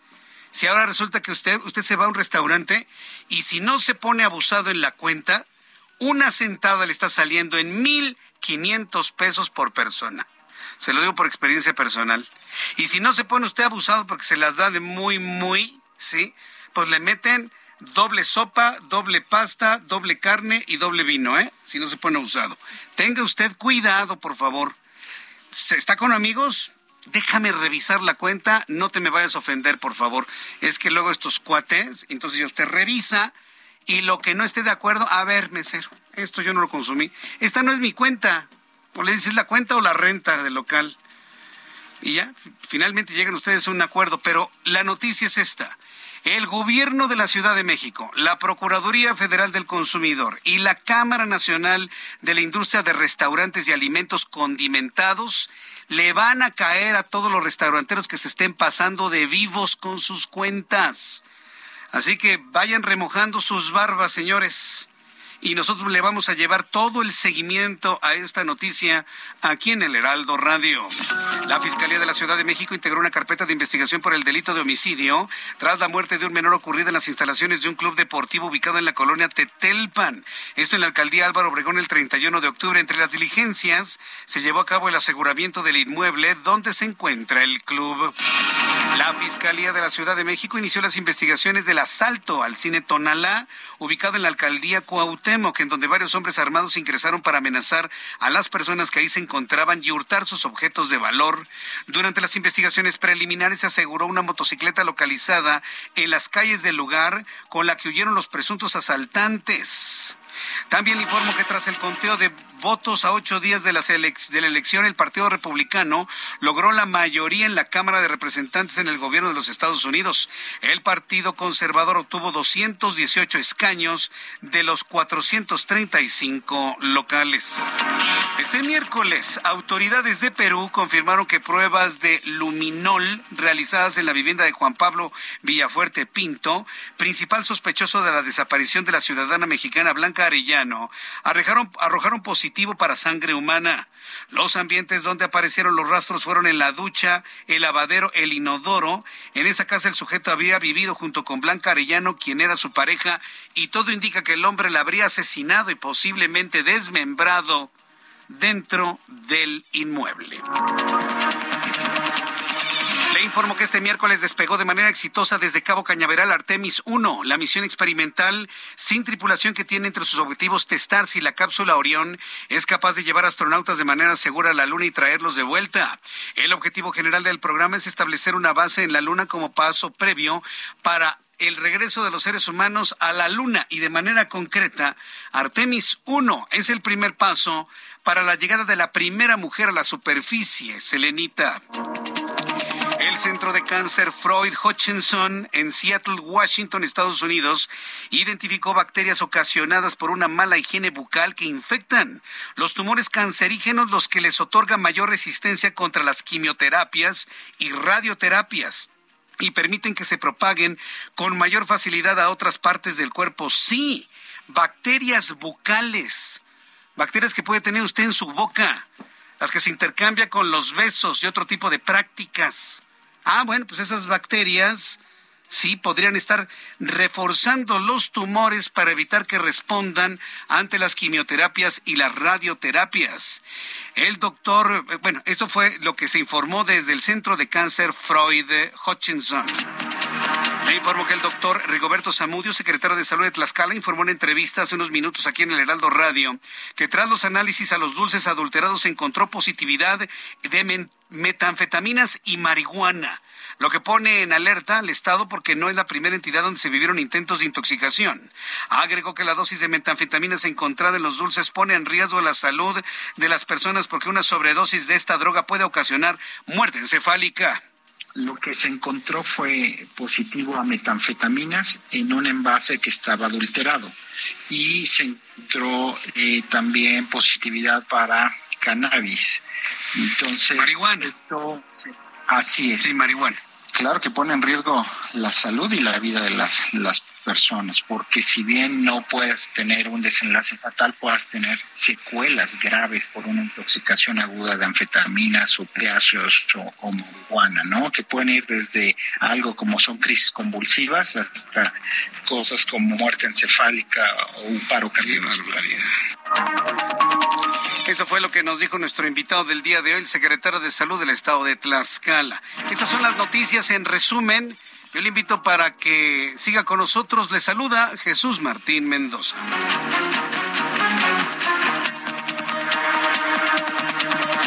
Ya son las siete con seis, las siete con seis horas del centro de la República Mexicana. Fíjense que platicaba con nuestros amigos que me escuchan a través de YouTube durante el corte comercial. Eh, arroba Jesús Martín MX, en la transmisión de arroba Jesús Martín MX, durante los cortes comerciales, pues estoy platicando con usted algunos asuntos. Y reflexionábamos y le planteaba, no es culpa del doctor eh, Zamudio, eh, ojo con lo que voy a decir. Él es un funcionario público, él es un servidor público que tiene que ceñirse a la normatividad establecida. Pero aún así, entendiendo esa parte, yo no comprendo por qué le tienen tanto miedo a la dichosa marihuana. Marihuana con G o con H, como quiera pronunciar. Así con todas sus letras, ¿sí? Marihuana. Barbas del diablo, mota, carrujo. Este, ¿cómo, qué, otro nombre tiene este Ángel? Digo, no porque sepas, ¿no? Sino, sino porque, por lo que te han platicado, ¿no? Digo, ¿cómo le llaman también? Mostaza. ¿Qué otra más, Emanuel? Que, que te veo que sabes. Martita. Mary Jane, marihuana. A ver, señor, dejémonos de cosas. Ay, cannabis. No le vayamos a afectar los derechos humanos a la planta, ¿no? Ay, me llamó marihuana y me llamó cannabis. ¿Cómo? No, pues eso sí está muy, muy feo. No, no, eso sí no. Estamos en un horario triple A para niños, por favor, por favor, señores. No, eso sí no lo puedo decir. Pero, este, a ver, ¿en dónde nace tanto temor a esa hierba basura que le ha costado la vida? Y, no hablo de la muerte precisamente, le ha costado la vida intelectual a una gran cantidad de mexicanos. A ver, ¿en dónde les nace el temor de decirle marihuana a la marihuana? ¿De dónde sale? Si ya sabemos, el mismo doctor me dijo, causa gravísimos problemas cerebrales. ¿Eh? Pero bueno, es, es, una de las cosas que no, yo no logro entender. Ay, cannabis no le vayamos a violar los derechos humanos a la planta. Ay, me llamó marihuana y me llamo cannabis. Por favor, señores. Y, hago este comentario con cierto humor, ¿sí? Para que nos demos cuenta que estamos metidos eh, en unas espirales verdaderamente innecesarias en este país. ¿Se dio cuenta para lo del muchacho? Preguntarle, oye, ¿dónde compraste los dulces? Ah, no, hay que dar toda una vuelta legaloide, porque no sea que se vaya a traumar si le preguntamos dónde compró sus dulces. Es que es el respeto a los derechos humanos. Sí, sí, yo entiendo eso. Eso no tiene vuelta de hoja. Pero oiga, en este ejemplo muy claro, ¿qué es lo que está sucediendo con los derechos humanos? Se convierten en una piedra en el camino en la búsqueda de la justicia. Porque no podemos avanzar a hacerle una pregunta tan sencilla a un joven como ¿dónde compraste tus dulces o dónde los conseguiste? Y ya, con la respuesta que dé, se va siguiendo esa, esa evidencia para poder dar con los responsables. Le digo, me detengo en esto porque hubo dos ejemplos en esta conversación que nos muestran cómo en este país estamos atorados en tonterías. Bien, vamos con nuestros compañeros reporteros urbanos, periodistas especializados en información de ciudad. Alan Rodríguez, qué gusto saludarte a esta hora de la noche. ¿En dónde te ubicamos? Jesús Martín, amigos, muy buenas noches. Ya se retiró el bloqueo de Aquiles Cerdán y Avenida Tesosomoc, por lo que comienza a fluir ya la circulación en estas dos vialidades. Esto en la alcaldía de Azcapotzalco. Por otra parte, periférico Manuel Ávila Camacho, periférico norte desde Río San Joaquín hasta la zona de Gustavo Vaz, presenta carga tanto en sus carriles centrales como en su lateral. Y en el sentido contrario, desde Convento de Santa Mónica hasta la zona de Gustavo Vaz, va a encontrar carga que no deja de avanzar y la circulación mejora después de este punto hasta la zona de la avenida del conscripto. Es el reporte que tenemos. Muchas gracias por la información, Alan Rodríguez. Continuamos al pendiente. Continuamos al pendiente. Saludos a, saludo a Mario Miranda. Hola Mario, ¿en dónde te ubicamos a esta hora? Buenas noches. ¿Qué tal Jesús Martín? Buenas noches. Pues continuamos en la alcaldía Álvaro Obregón, en la colonia Olivar del Conde, a las afueras de la secundaria 111, donde ya son más de siete horas de bloqueo por padres de familia y alumnos de la secundaria 111, quienes piden a las autoridades realicen la búsqueda de la menor Elizabeth Jiménez Hernández, quien desapareció el día de ayer al salir de la secundaria. Jesús Martín te informo que la vialidad en estos momentos, lo que es en la avenida Santa Lucía, está ya bastante afectada. Ya son varias colonias las que se encuentran afectadas, como lo es Cárcel Marrero, Olivar del Conde, Santa Lucía. Esto hacia la zona de Santa Fe, Jesús Martín, está totalmente desquiciada esta zona, ya llegan los automovilistas a este punto de la avenida Santa Lucía, son desviados hacia la avenida Hidalgo, donde bajan en sentido contrario alrededor de tres calles para volverse a reincorporar hacia la avenida Santa Lucía. Tenemos como alternativas viales para todos los automovilistas, todas las personas que vienen de la zona de Santa Fe. Las opciones son la avenida Vasco de, Quiroga, así como la avenida Constituyentes. Jesús Martín, pues continuaremos al pendiente de este bloqueo, o el, el que ya tiene bastantes horas, y estamos a la espera de que regresen los padres de la menor para ver qué es lo que le dijeron en la fiscalía, Martín. Bien, pues eh, eh, yo te agradezco la información, Mario, muchas gracias. Seguimos pendientes, buenas noches. Hasta luego, que te vea muy bien, muy buenas noches. Ya son las siete con doce, las siete con doce hora del centro de la República Mexicana. En otras noticias, Donald Trump, expresidente de los Estados Unidos, hoy dio un discurso desde la Florida informando que sí va a competir por las elecciones presidenciales de 2024 para devolver, dijo, la gloria a un país en decadencia e invadido por migrantes, dijo Donald Trump. Ay, no es cierto, Donald Trump, no invente. Si Joe Biden ha, ha rechazado más mexicanos y centroamericanos que nunca entraban más migrantes con Donald Trump. ¿sí? Pero bueno, eso fue lo que dijo. Claro, él tiene que eh, estructurar un, un discurso, un discurso que se lo compren los electores estadounidenses para poder regresar como republicano a la presidencia de los Estados Unidos y a la Casa Blanca. El exmandatario dijo que buscará regresar a la Casa Blanca porque el país no aguantará otros cuatro años de mandato de Joe Biden. Donald Trump aseguró que su campaña presidencial se basará en valores y éxito, causas que necesita su país para devolverle la grandeza a los Estados Unidos. Vamos a escuchar a Donald Trump. Ladies and gentlemen, distinguished guests and my fellow citizens, America's comeback starts right now. In order to make America great and glorious again, I am tonight announcing my candidacy for President of the United States. I will ensure that Joe Biden does not receive four more years in 2020. Our country could not take that. And I say that not in laughter. I say that in tears. Our country could not take four more years. It can only take so much. Bien, eh, lo que comentó, digo, para algunas personas, decirles, damas y caballeros, distinguidos invitados y mis conciudadanos, el regreso de Estados Unidos comienza ahora. Y fue cuando le aplaudieron. ¡Ah! Para hacer que Estados Unidos vuelva a ser grande y glorioso, esta noche anuncio mi candidatura a la presidencia de los Estados Unidos para 2024. ¡Ah! Todos le gritaron. Me aseguraré, dijo en estas palabras que escuchó usted de Donald Trump. Híjole, yo le escuché diferente. Más cascado, ¿no?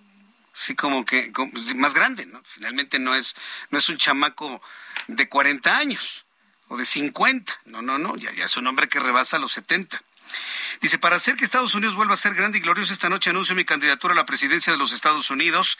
Me aseguraré que Joe Biden me reciba cuatro años, me reciba cuatro años más. Nuestro país no podría soportar eso y no lo digo entre risas. Lo digo entre lágrimas. Nuestro país no podría soportar cuatro años más. Híjole. Yo también pienso lo mismo. Nuestro país no aguantaría otro sexenio igual, ¿eh? Estamos en las mismas, Donald. Estamos en las Y mire, le voy a decir una cosa. Se ha interpretado que el presidente mexicano es muy amigo de Donald Trump, pero no lo crea, ¿eh? No, no, no, no, no. Estados Unidos no tiene amigos, para empezar. Y él ha sido muy claro y muy puntual de revisar lo que está pasando con México. Me decía Juan Guevara, que por cierto le envío un caluroso saludo a mi querido amigo, compañero, CEO de Now Media Radio allá en los Estados Unidos, eh, que, nos sintonizan en San Antonio, Texas. Me decía Juan Guevara que Donald Trump no es amigo de México. No lo es, no. Pues mire, para los hechos y lo que ha sucedido con los migrantes, pues Joe Biden tampoco, ¿eh? no hay amigos, hay sociedades, hay intereses comerciales, hay intereses por dólares, por dinero, punto. Y en la medida que nos entendamos bien en ese punto, no vamos a tener ningún problema con los Estados Unidos, sea Biden, sea Trump, sea Hillary, sea Obama, si quiere Obama otra vez, ¿no? Que, no puede, por cierto. Entonces, ese, ese es el asunto. Donald Trump está anunciando su regreso a la contienda electoral y buscar la candidatura del republicano primero, ¿sí? Porque De Santis va, lleva una muy buena delantera, buscar la candidatura del republicano y si la logra, bueno, pues competir por la presidencia de de los Estados Unidos. Siete con dieciséis, las siete con dieciséis hora del centro de la República Mexicana. Vamos a noticias que llegan desde el estado de Puebla. Mucha atención amigos, gracias por sintonizarnos en el Heraldo Radio. El gobernador poblano, Miguel Barbosa, reveló que va a sancionar a los administradores del depósito de basura intermunicipal de Calpan por recibir más de 700 toneladas de basura provenientes de Oaxaca, a pesar de no tener los permisos necesarios para recibir desperdicios de otras entidades. ¿Se da cuenta cómo se están peleando por la basura? Entre Oaxaca y Puebla. Una pelea que también existe entre la Ciudad de México y el Estado de México, pero es una pelea que no sé no se habla, pero también hay muchos problemas entre la basura entre el Estado de México y la Ciudad de México. Yo nomás le voy a decir una cosa, si no se hubiese cancelado el programa de plantas termovalorizadoras, este problema no existiría entre Puebla y Oaxaca. Ya tendrían la primera termovalorizadora en Puebla, ¿sí? Es más, estarían pidiendo basura a Oaxaca para su termovalorizadora y generar energía eléctrica limpia y libre de la Comisión Federal de Electricidad. Bueno, vamos a entrar en comunicación con Claudia Espinosa, nuestra corresponsal en el estado de Puebla, quien nos informa. Adelante, Claudia, gusto saludarte. Muy buenas tardes.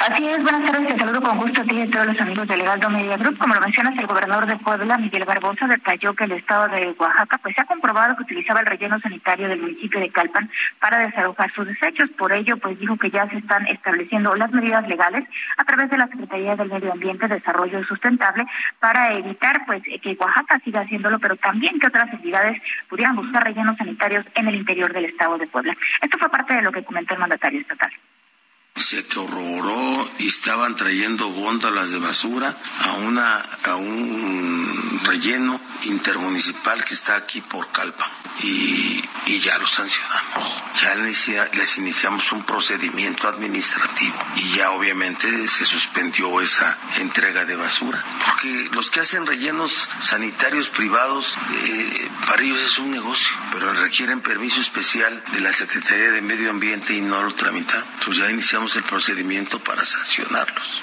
Y si corresponde lo vamos a clausurar. De esta forma, pues dijo que a través de la Secretaría del Medio Ambiente se estarán revisando si es que existen otros rellenos de este tipo particulares, porque pues dijo que se han determinado que hay algunos que están funcionando de manera ilegal, que están contaminando bosques, barrancos y zonas verdes en general. Por lo tanto, bueno, pues estos no contarán con las autorizaciones correspondientes y se evitará al máximo que otras entidades pudieran estar buscándolos para dejar aquí sus desechos en Puebla. Es la información que te tengo. Bien, pues se ve que es una discusión de, de, de nunca acabar. Concretamente, ¿en dónde las están depositando la basura?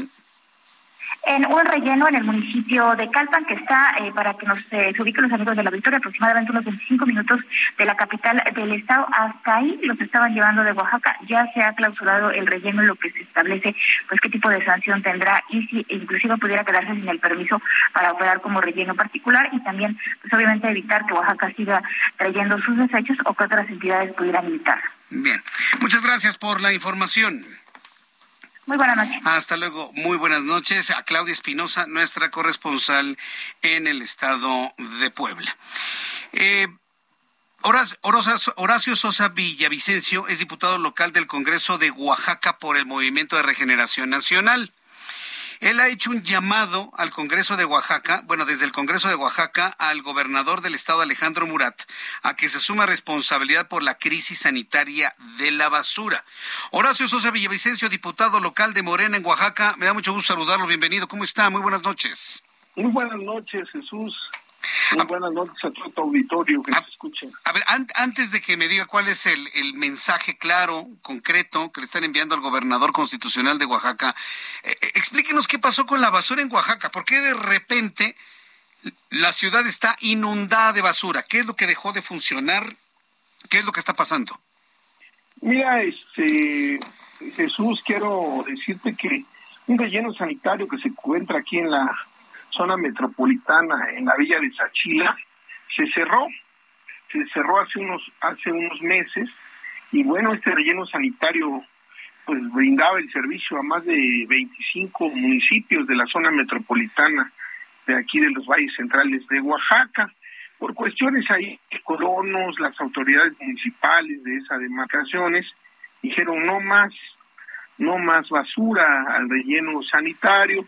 Y bueno, también hay que decirlo con todas sus eh, este con todas sus letras algunos líderes algunos sindicatos también se metieron en este en este problema que nos está generando terrible aquí en, en la ciudad capital de Oaxaca Sí, la, la, verdad es que es tremendo porque ¿de, cuántas toneladas estamos hablando de, de basura hasta este momento? No, son miles de toneladas, producimos cerca de entre los 25 municipios arriba de 500 toneladas diarias de basura.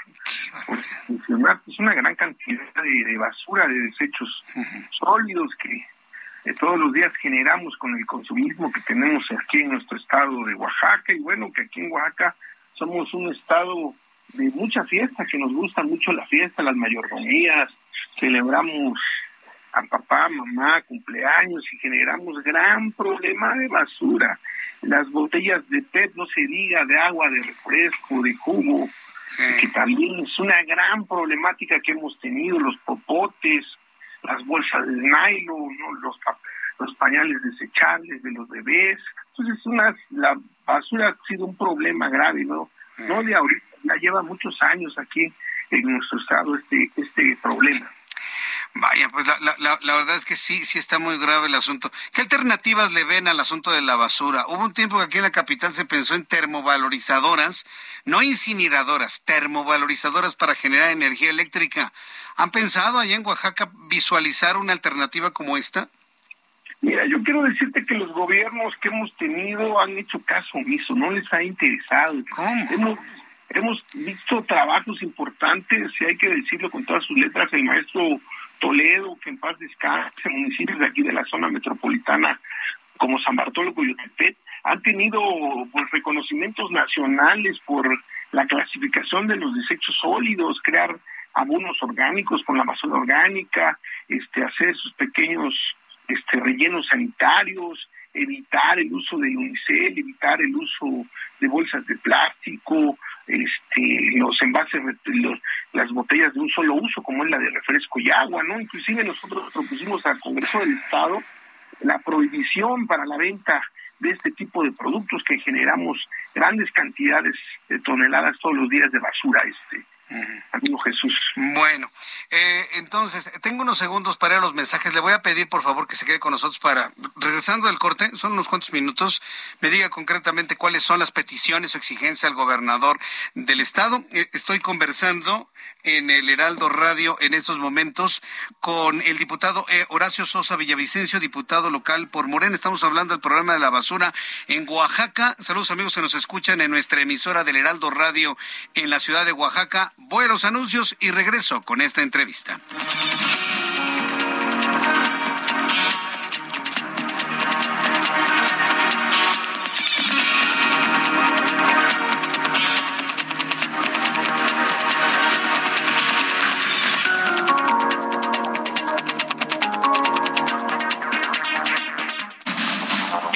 Las noticias de la tarde con Jesús Martín Mendoza. Regresamos. Continúa Heraldo Noticias de la tarde con Jesús Martín Mendoza.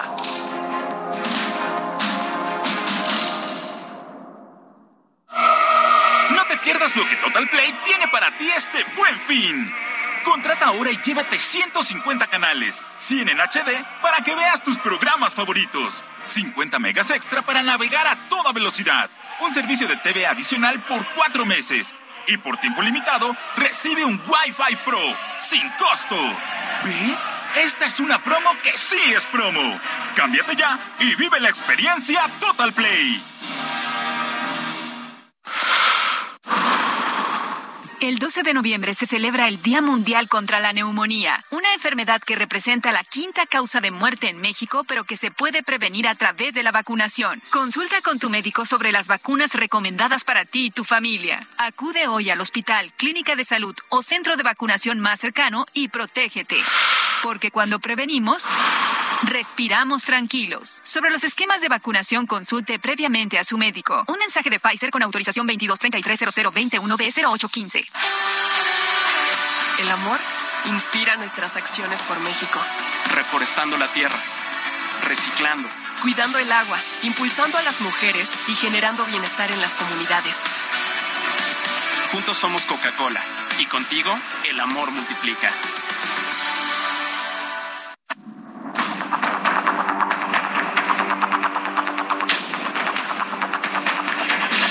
Son las 7.31, las 7.31 hora del centro de la República Mexicana.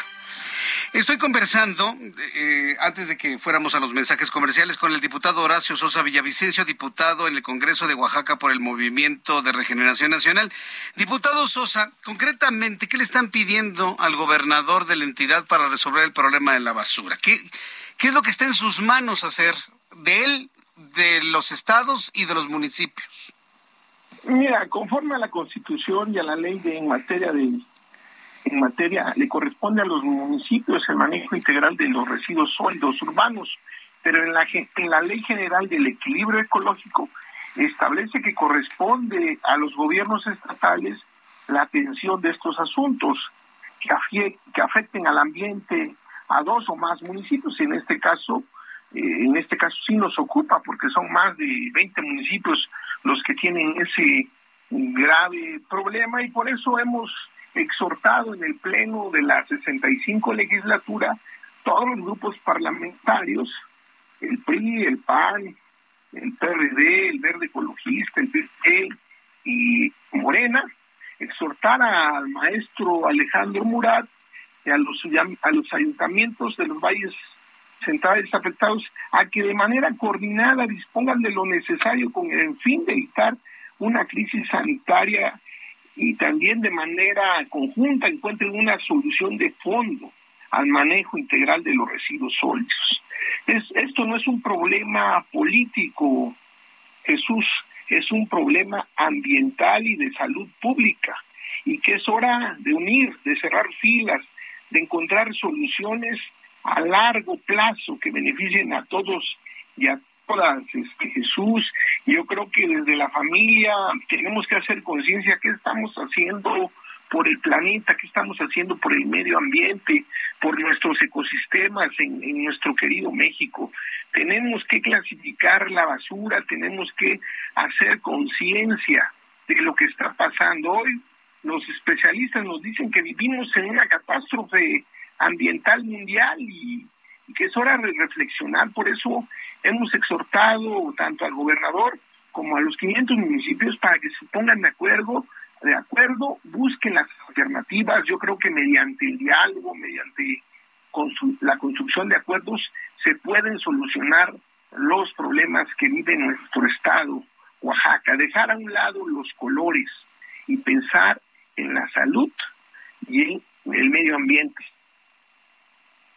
Precisamente sabiendo eso, por eso lo hemos invitado, porque bueno, el gobernador es de un partido, usted es de otro, pero el problema es igual para todos los partidos políticos. Yo espero que lleguen a un acuerdo, que se solucione esto pronto y cualquier duda que tengamos, pues lo volveré a buscar, diputado. Yo le agradezco mucho el que me haya tomado la comunicación. Muchas gracias, Jesús. Eh, muy buenas noches. Muchas gracias a Heraldo Radio por darnos la oportunidad de estar con ustedes esta tarde noche. Claro que sí, gracias diputado, hasta pronto, que le vaya muy bien, hasta luego. Muchas gracias. Hasta luego. Pues mire, qué, qué buen llamado, ¿no? independientemente de la, de la identificación o ubicación partidista, el que en el tema de la basura no se visualicen ni partidos políticos, ni filias, ni fobias, porque el problema de la basura finalmente es de todos. ¿Qué va a pasar en Oaxaca? Bueno, pues voy a estar yo muy atento informándole aquí en el Heraldo Radio la manera en la cual pues van a resolver este problema que ya lleva pues varias semanas, ¿eh? Varias, varias semanas. Bien, cuando el reloj marca las 7.35, ya en 25 minutos serán las 8, ¿puede usted creerlo? Así de rápido, vamos directamente hasta Aguascalientes. Se registra una balacera al exterior de un palenque clandestino en Aguascalientes. Omar Hernández es nuestro corresponsal y nos informa. Adelante, Omar. Gracias, buenas noches. Lo que pareciera una situación, digamos, lo de la cotidianidad en la violencia en estados vecinos como Jalisco y Zacatecas, para Aguascalientes es toda una novedad que se registre una situación de este tipo, donde tres personas fueron baleadas al exterior de un inmueble ubicado en la comunidad Los Conos del municipio El Llano, donde tradicionalmente se realizan palenques, pero no autorizados, palenques clandestinos. En este lugar estaban tres hombres cuando llegaron un grupo de hombres armados y les dispararon sin eh, mediar palabra. Ahí en el lugar quedaron dos de los de las víctimas eh, ya muertas, sin signos vitales, y otro más es trasladado gravemente herido a un hospital, lucha por su vida. Los agresores huyeron hacia el destino estado de Jalisco, por lo que se ha implementado un operativo interestatal para tratar de localizarlos se ha blindado la zona norte del estado precisamente por esta agresión. Es el reporte. Gracias por la información. Estamos al pendiente. Ah, hasta luego. seguimos al pendiente. Vamos con nuestros compañeros reporteros urbanos. Mario Miranda, ¿en dónde te ubicamos? ¿Qué ha ocurrido? Jesús Martín, pues continuamos aquí en el bloqueo en la avenida Santa Lucía, en la colonia Olivar del Conde, afuera de la secundaria 111. Y es que hasta el momento, pues los familiares de la de la alumna Elizabeth Jiménez Hernández, pues no han tenido respuesta por parte de las autoridades. Ya vinieron personal de la, de la alcaldía Álvaro Obregón a tratar de dialogar con ellos. Ellos piden la presencia de la alcaldía Limón, que venga a dialogar con ellos. Comenté hace unos momentos que los padres de esta menor están, están en estos momentos en la Fiscalía General de Justicia, donde están pidiendo la revisión de los videos de la colonia Jalapa, donde fue la última vez que se le dio a esta menor cuando descendió de la camioneta de transporte que la llevaría hacia su casa. Jesús Martín, pues estaremos aquí al pendiente en este bloqueo, el cual ya lleva pues ya casi ocho horas afectando la realidad en esta zona poniente de la alcaldía Álvaro Obregón. Eh, correcto. A ver, repítenos por favor la, la dirección, ¿en dónde es el bloqueo? Avenida Santa Lucía, esquina calle 28, Colonia Olivar del Conde, esto en la alcaldía Álvaro Obregón. Ah, en Álvaro Obregón. ¿Ya, anduvo por ahí la alcaldesa Lía Limón? No, Jesús Martín, llegaron nada más personal de la alcaldía, pero la alcaldesa no, no, no se ha presentado a este lugar. Bien, estaremos muy atentos de, de, de esto. Muchas gracias por la información, Mario Miranda. Ocho horas de cierre en el lugar. Bueno, pues para cómo van las cosas, seguramente lo que resta de esta noche estarán cerrando los padres de familia.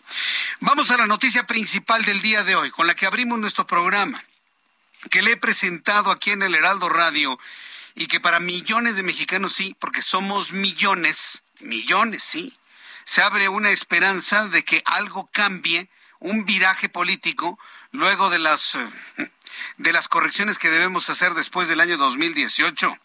Tras el distanciamiento ocurrido en la Cámara de Diputados por el apoyo del PRI a la reforma que permite a las Fuerzas Armadas permanecer en las calles hasta 2018, escuche la noticia, la Alianza va por México, se relanza Hoy el PRI ha comprometido su apoyo a toda la oposición para ir en contra de la reforma electoral que pretende el presidente mexicano. La Alianza Va por México, conformada por los partidos PRI, PAN y PRD, anuncian su reagrupación o se reagrupan, si me permite el término más correcto, se reagrupan para ir contra la reforma electoral del presidente mexicano. Toda la información con mi compañero reportero eh, Jorge Almaqui en unos instantes, quien nos va a tener todos los detalles del, del anuncio que se hizo el día de hoy para reagrupar a toda la oposición.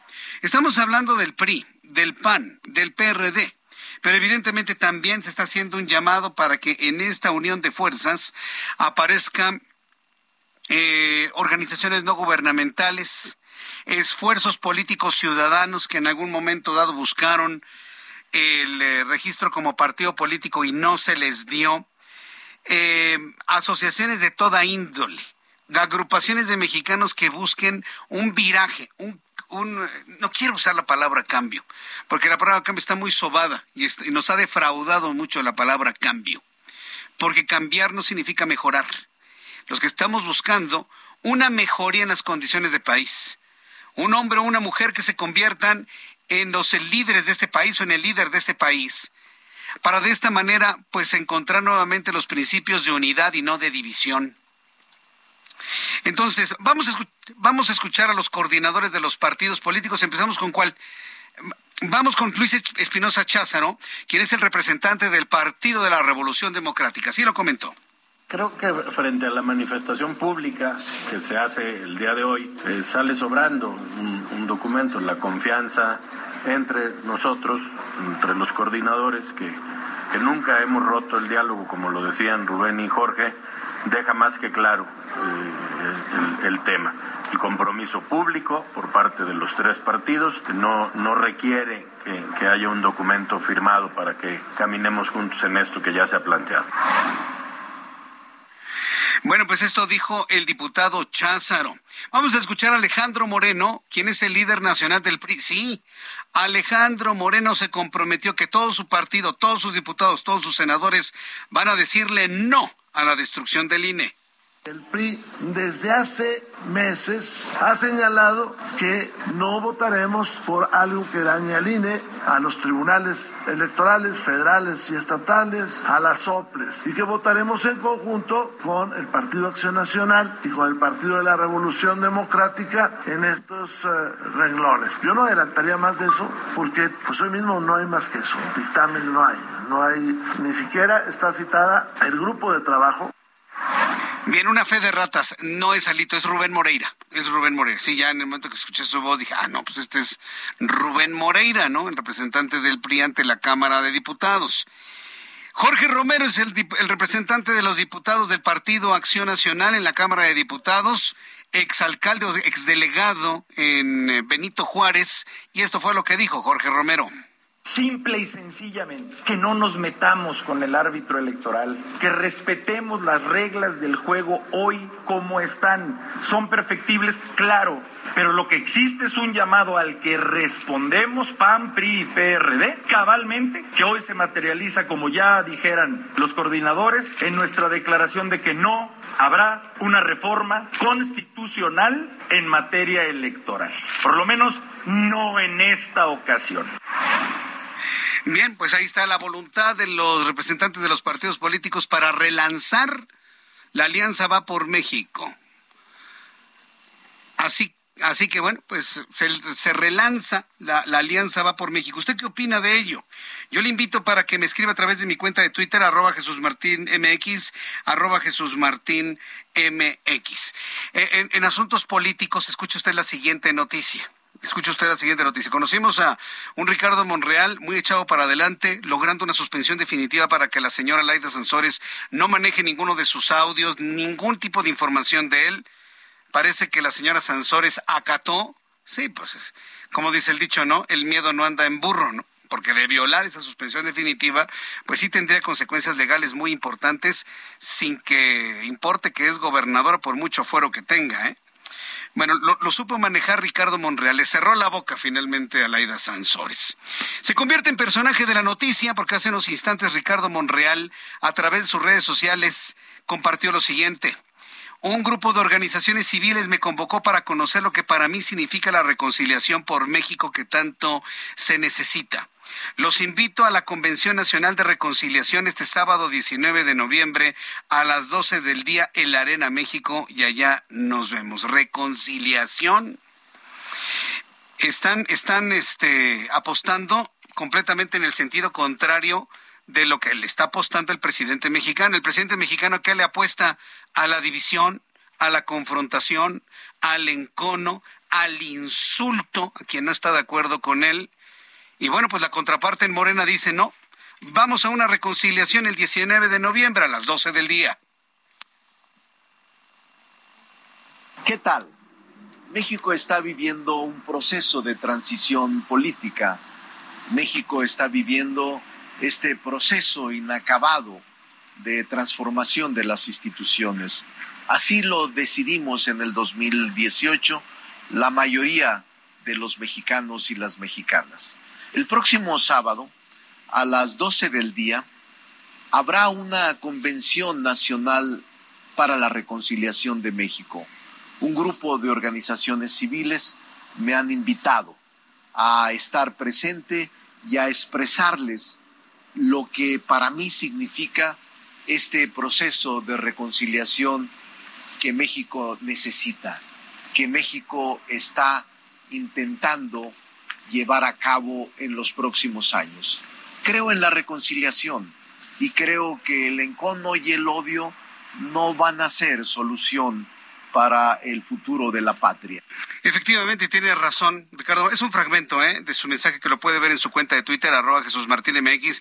Por supuesto que ni, ni la división ni el odio son la solución, pero pues, el presidente mexicano le está apostando a ello. Entonces, dentro de su mismo partido político, dentro de su mismo partido político, Andrés Manuel López Obrador está viendo a la gente que le está poniendo un alto. Mientras él apuesta a la división, al encono y al insulto, Ricardo Monreal está promoviendo un proceso de reconciliación.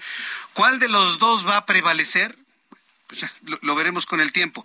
Por lo pronto, le invito para que participe en mi cuenta de Twitter, arroba Jesús Martín MX, arroba Jesús Martín MX. Hoy el presidente mexicano dijo que va a hacer su marcha el 27 de noviembre porque el pueblo se lo está pidiendo. Yo hasta este momento no conozco a nadie que le esté pidiendo, mi presidente, hagamos una marcha más grandota que la que la de los burgueses. Hagamos una marcha más grandota, presidente. Yo no conozco a nadie. ¿eh? Emanuel, ¿tú conoces a alguien? Ángel, ¿conoces a alguien? Gus, Ali, Roberto San Germán, ¿conoces a alguien que diga, ay, vamos a una marcha más, una marchototota bien grandota con tortota de quesote de puercote, ya. Y vamos a, vamos a marchar y les vamos a demostrar a todos esos fifís que nosotros somos más. Lamentablemente esa es la verdad. Son más. Y eso nunca, nunca lo he puesto en duda. Bueno, le invito para que participe en mi cuenta de Twitter, arroba Jesús Martín MX. La pregunta es, ¿tú le pediste a López Obrador marchar como respuesta a la marcha rosa del pasado domingo? Eres, sí, por el color del INE, ¿no? Hasta este momento, el 84% de las personas que participan en nuestras formas de consulta me dicen no lo pedí, solamente el 3% dice sí lo pedí, y el 13% de las personas que participan me dicen no me importa, no me interesa marchar, no marchar, que hagan lo que quieran. 13% no le interesa. El 84% yo no le pedí nada y el 3% me dice yo sí lo pedí. Bueno, en otros asuntos quiero informarle que ocurrió un sismo. Sí, no tiene nada de novedoso, pero se le digo que el sismo ocurrió en Chihuahua, entonces ahí sí ya la cosa cambia. Sobre todo cambia porque estamos hablando de un sismo en una zona totalmente atípica. Un sismo completamente atípico. No ocurrió dentro del territorio nacional, ocurrió en la zona más occidental del estado de Texas, pero las ondas sísmicas se sintieron hasta el estado de Chihuahua y algunas ciudades. El Servicio Sismológico Nacional informa de un sismo que alcanzó la magnitud de 5.3 grados es una magnitud importante para una zona totalmente asísmica. El epicentro se ubicó a 224 kilómetros al este de Ciudad Juárez, Chihuahua, ya en territorio de los Estados Unidos. El sismo habría ocurrido a las 3 de la tarde con 32 minutos. La zona epicentral se ubicó en la latitud 31.63 y en la longitud menos 104.13 y el epicentro, donde se registró la fractura de la de, de, de, tierra, la fractura de la capa tectónica, ocurrió a 8 kilómetros de profundidad. Si alguien lo sintió, bueno, pues yo le invito a que, a que me escriba a través de Jesús Martín MX. Son las 7.49, toda la información deportiva con Roberto San Germán. Mi querido Roberto, ¿cómo estás? Bienvenido. ¿Qué tal? Buenas noches, mi querido Jesús Martín y a la gente que nos sintoniza lo mismo. ¿Cuándo vas a traer tu turbante para estar al Ah, estilo de Qatar? Ah, no, amigo, ¿qué pasó? Sí. No, no, no, no me voy a disfrazar para hablar del mundial. Oye, Oye, antes, antes de, de empezar, Por favor. le- saludamos a doña Cecilia Montero Gaviño, te la encontraste el día de hoy, nuestra, nuestra amiga de Oriflame. exactamente, te mandó saludos. Nos mandó, Nos mandó saludos, pero principalmente a ti. Me dijo, oye, dile a Jesús Martín y ya sabes. Que no ha pasado, que, Que no ha pasado, quiere, que que exactamente. Entonces, que que, le le voy a pasa. pasar su recado. Bueno, el recado enviado y recibido, doña Cecilia Montero. Luego le echo un telefonazo para que nos pongamos de acuerdo y me enseña ahí todas las novedades. Bondades. Las bondades de Oriflame. Ok, Sweden. sí, es una, una empresa sueca que hoy jugamos contra los suecos porque A jugó ver. México. Entramos a la materia deportiva. Fíjate que ya nos tienen, ya nos tienen tomada la medida. ¿Por qué? Tres partidos contra Suecia y tres derrotas. O sea, Ah, nos cuesta trabajo. ¿no? Qué raro, ¿no? Pero fíjate que lo peor del asunto es que hoy México volvió a adolecer de lo que hemos platicado. ¿Ahora qué? Contragolpe, gol de Rode. Así fue. Minuto 55, el 1 a 0 en favor de los eh, suecos. Primer tiempo, México estuvo dominando lo de siempre, llegan, llegan, llegan y no concretan, no meten el gol. Segundo tiempo arrancando, a los 10 minutos llegan los suecos, te ponen el 1 a 0. Con más ganas que fútbol, una buena jugada, no de Luis Chávez, un pase largo, llega Alexis Vega y pone el 1 a 1. Parecía que todo estaba tranquilo, vinieron los cambios, entró Guardado, entró Jiménez. Ni Guardado ni Jiménez jugaron, o parece que no jugaron. Y faltando seis minutos, balón parado, gol. Svenberg vuelve a vacunar a México. 2-0. 2-1. No, ah, 2-1. 2-1 al minuto 84. Otra vez los errores de concepto. No, a ver. A, a ver, Ayer ¿cómo carajos podemos ¿Cómo carajos es la palabra? Así no, parar el balón parado. A ver, ¿por qué no podemos con el balón parado? Me lo acabas de decir. Ayer o antier lo Sí, dijiste sí, sí. aquí. ¿Cuál es el dolor de cabeza de la selección mexicana? Las jugadas a balón parado. Y lo que acaba de ocurrir hace unas horas. Pero, ¿qué tenemos que hacer para que no suceda esto?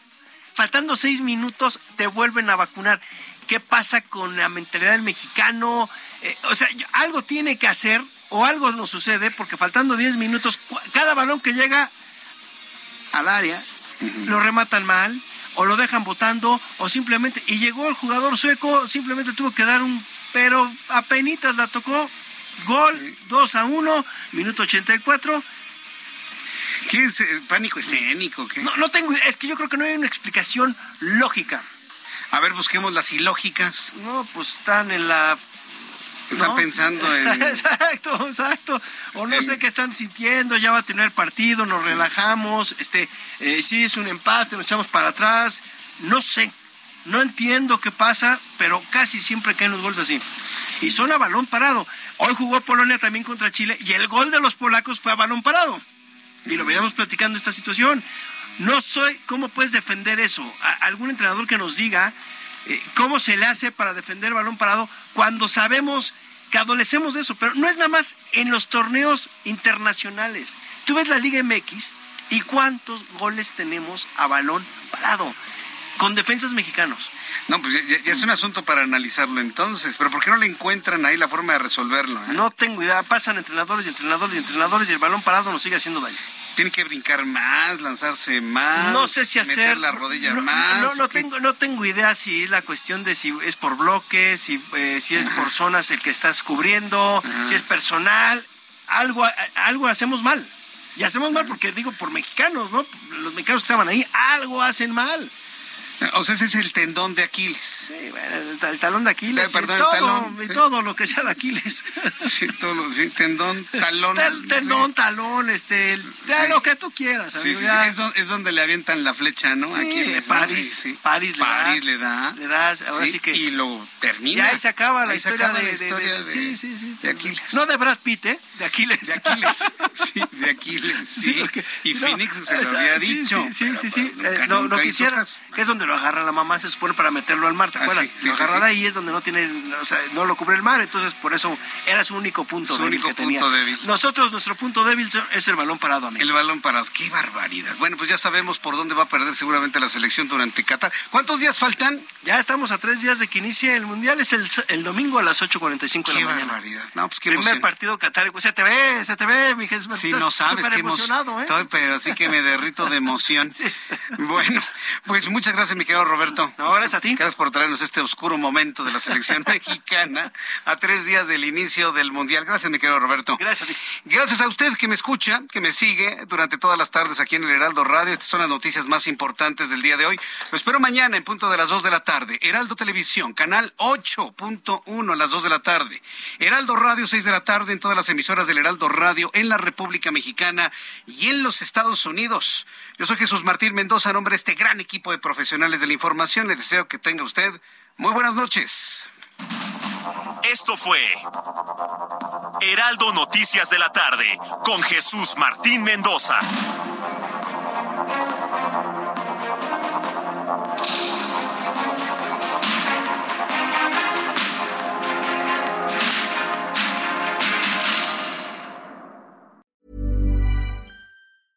This Mother's Day, treat mom to healthy, glowing skin with Osea's limited edition skincare sets.